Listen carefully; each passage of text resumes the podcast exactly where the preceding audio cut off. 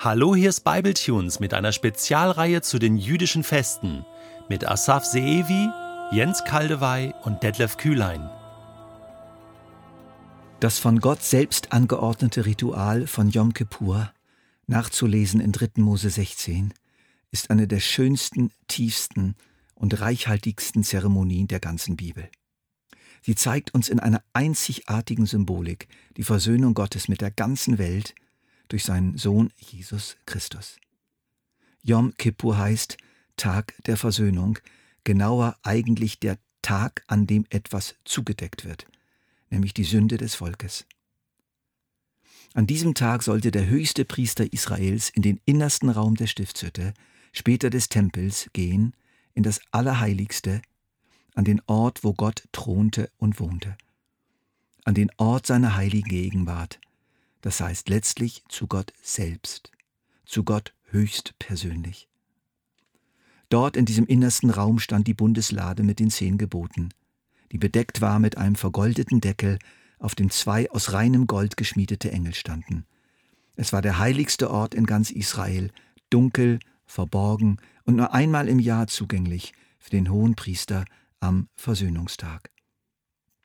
Zuerst musste er sich selbst gründlich reinigen, Kleider und Körper, und für sich selbst einen Stier schlachten. Das Blut dieses Stieres sollte er siebenmal auf den Deckel der Bundeslade sprengen, um versöhnt zu werden mit Gott, um qualifiziert zu werden für den nächsten wichtigen Akt des Versöhnungstages. Siebenmal steht für Vollendung, Gründlichkeit, Vollkommenheit. Es fehlt nichts mehr. Was sehen wir hier? Wir sehen hier Jesus Christus, gemeinsam mit dem Hebräerbrief Kapitel 7.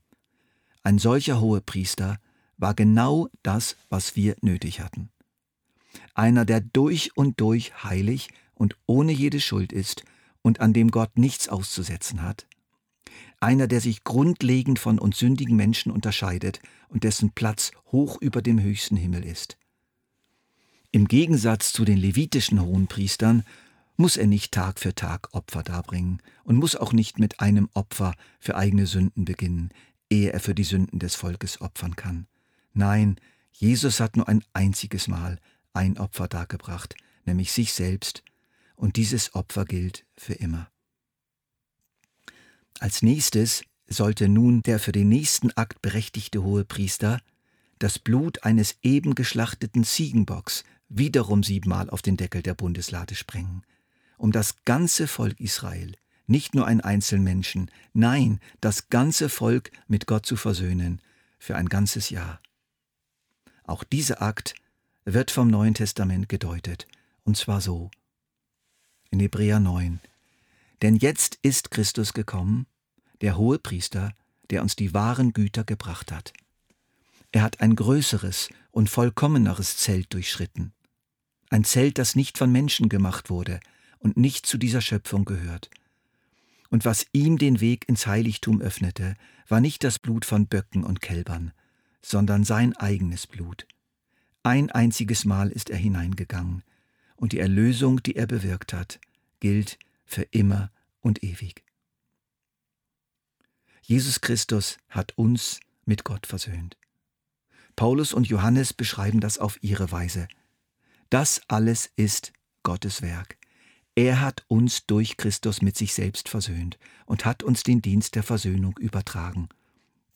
Ja, in der Person von Christus hat Gott die Welt mit sich versöhnt, so dass er den Menschen ihre Verfehlungen nicht anrechnet. Er ist durch seinen Tod zum Sühnopfer für unsere Sünden geworden.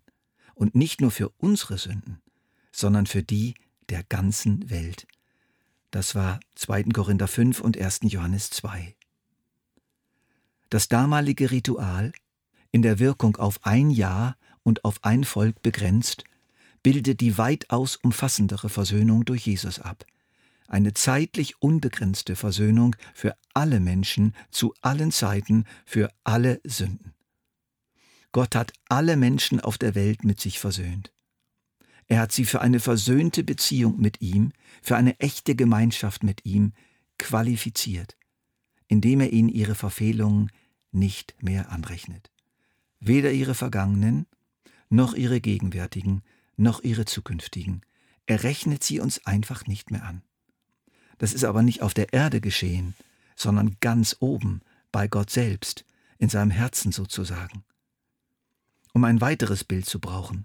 Gott hat für jeden Menschen ein Versöhnungskonto eingerichtet. Jesus selbst ist die Summe. Er hat sich auf dieses Konto eingezahlt, mit seinem Leben, Sterben und seiner Auferstehung. Dieses Konto ist unerschöpflich. Das Geld der Versöhnung liegt bereit und kann jederzeit abgehoben werden, in kleineren oder größeren oder sehr großen Summen. Nur wissen das viele leider nicht. Ich möchte jetzt die Begriffe Versöhnung, Sühne, Sühnopfer noch etwas erklären. Zugrunde liegt das hebräische Verb kafar, zudecken.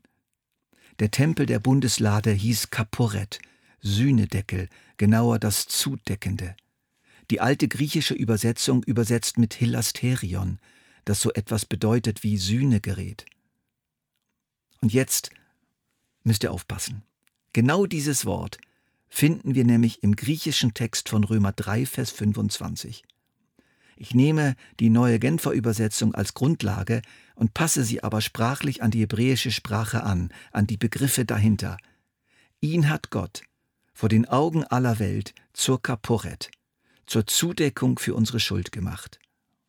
Durch sein Blut, das er vergossen hat, ist die Zudeckung unserer Schuld geschehen, und durch den Glauben kommt sie uns zugute. Der heilige Gott sieht uns durch Jesus Christus ohne Sünde, weil Jesus sie zudeckt. Jesus Christus ist der Ort unserer Versöhnung mit Gott. Dort, in ihm, ist die Sünde zugedeckt. Und dieser Weg zu Gottes Vaterherz, der ist bereitet, der ist erschlossen, der ist befestigt. Er muss nicht mehr von uns gebaut werden. Das Zudecken unserer Sünde ist vollendet. Alle Menschen haben ein für allemal, völlig gleich wie groß ihre Schuld ist oder noch wird, ein Gott, der sie mit sich versöhnt hat, der ihre Schuld zugedeckt hat. Das ist die eigentliche, tiefste Wahrheit des Yom Kippur. Und diese Wahrheit des ersten Ziegenbocks wird nochmal wunderbar bestätigt und ergänzt durch ein weiteres Ritual. Neben dem Ziegenbock, der geschlachtet und dessen Blut in das Allerheiligste gebracht werden musste, gab es einen zweiten Bock. Mit dem wurde aber anders verfahren. Er zeigt uns die Versöhnung unter einem anderen Blickwinkel. Die Ältesten Israels legten ihm die Hände auf und bekannten stellvertretend für das ganze Volk über ihm die Sünden des vergangenen Jahres. Sie übertrugen sie gleichsam auf ihn. Und dann wurde er in die Wüste gejagt, in eine menschenleere Gegend, um dort zugrunde zu gehen. Dieser Bock, heute bekannt unter dem Namen Sündenbock, war für Azazel. Wie Asaf schon erklärte, ist die Bedeutung umstritten. Doch eine sprachliche Deutung des Begriffs ist Entlassung oder gänzliche Entfernung. Das passt sowohl zum Ritual selbst als auch zur neutestamentlichen Deutung dieses Vorgangs. Und die geht so. Als Johannes der Täufer Jesus auf sich zukommen sah, proklamierte er, siehe, das Lamm Gottes, das die Sünde der Welt wegträgt. Interessant, oder? Und Petrus schlägt in die gleiche Kerbe.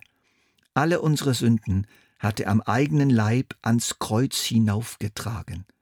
Damit sind wir von den Sünden befreit und können nun für das Gute leben. Und die bekannte Stelle im Psalm 103 könnte durchaus eine schon damals bewusste Deutung des Sündenbocks sein. So fern, wie der Osten vom Westen ist, so weit schafft er unsere Vergehen von uns fort. Herrlich, wie die Bibel sich selber auslegt. So schön. Die Israeliten sahen, wie dieser Bock fortrannte, weg aus dem Lager, weit weg. Unsere Sünden trägt er weg, und wir haben damit nichts mehr zu tun. Asaf hat uns erzählt, wie die Juden dieses Ritual noch verfeinert haben, indem Menschen dafür gesorgt haben, dass er mindestens zwölf Kilometer weit fortlief, auf einen steilen Berg, wo er dann die Klippen hinunterstürzte und zugrunde ging. Und was machen wir jetzt damit? Auch da gibt uns der Text eine gute Auskunft. Und auch da haben die Juden mit ihrem strengen Fasten und der Verordnung der völligen Ruhe einiges bewahrt, wissen aber selbst oft nicht recht, was das eigentlich soll. Ihr sollt fasten und euch vor mir beugen. Ihr dürft keinerlei Arbeit verrichten, weder ihr noch die Ausländer, die bei euch wohnen. Denn an diesem Tage werdet ihr mit mir, dem Herrn, versöhnt und von aller Schuld befreit, die auf euch lastet.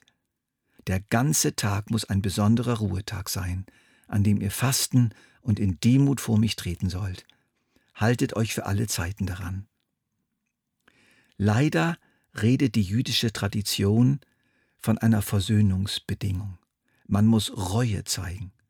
Das ist tatsächlich eine gewisse Abweichung von der ursprünglichen Anordnung. Reue hat sehr wohl ihren Platz, aber nicht am Versöhnungstag. Beim Yom Kippur geht es allein darum, was Gott tut und nicht darum, was der Mensch tut. Gerade an diesem Tag soll der Mensch völlig passiv sein. Er soll einfach nur zuschauen und sich daran freuen, dass die Versöhnung geschieht, von Gott aus, im Herzen Gottes. Heute gilt natürlich, sie ist geschehen, ein für allemal. Also bitte, misch dich da nicht ein. Füge da ja nichts hinzu. Bewege auch nicht deinen kleinen Finger. Du sollst und kannst da gar nichts beitragen. Du kannst nur eines, vertrauensvoll und still und demütig zuschauen und Danke sagen. Das ist Glaube. Und dieser Glaube verwirklicht dann die Versöhnung Gottes in deinem Herzen, bei dir auf der Erde. Was im Himmel bereits geschehen ist, kommt zu dir.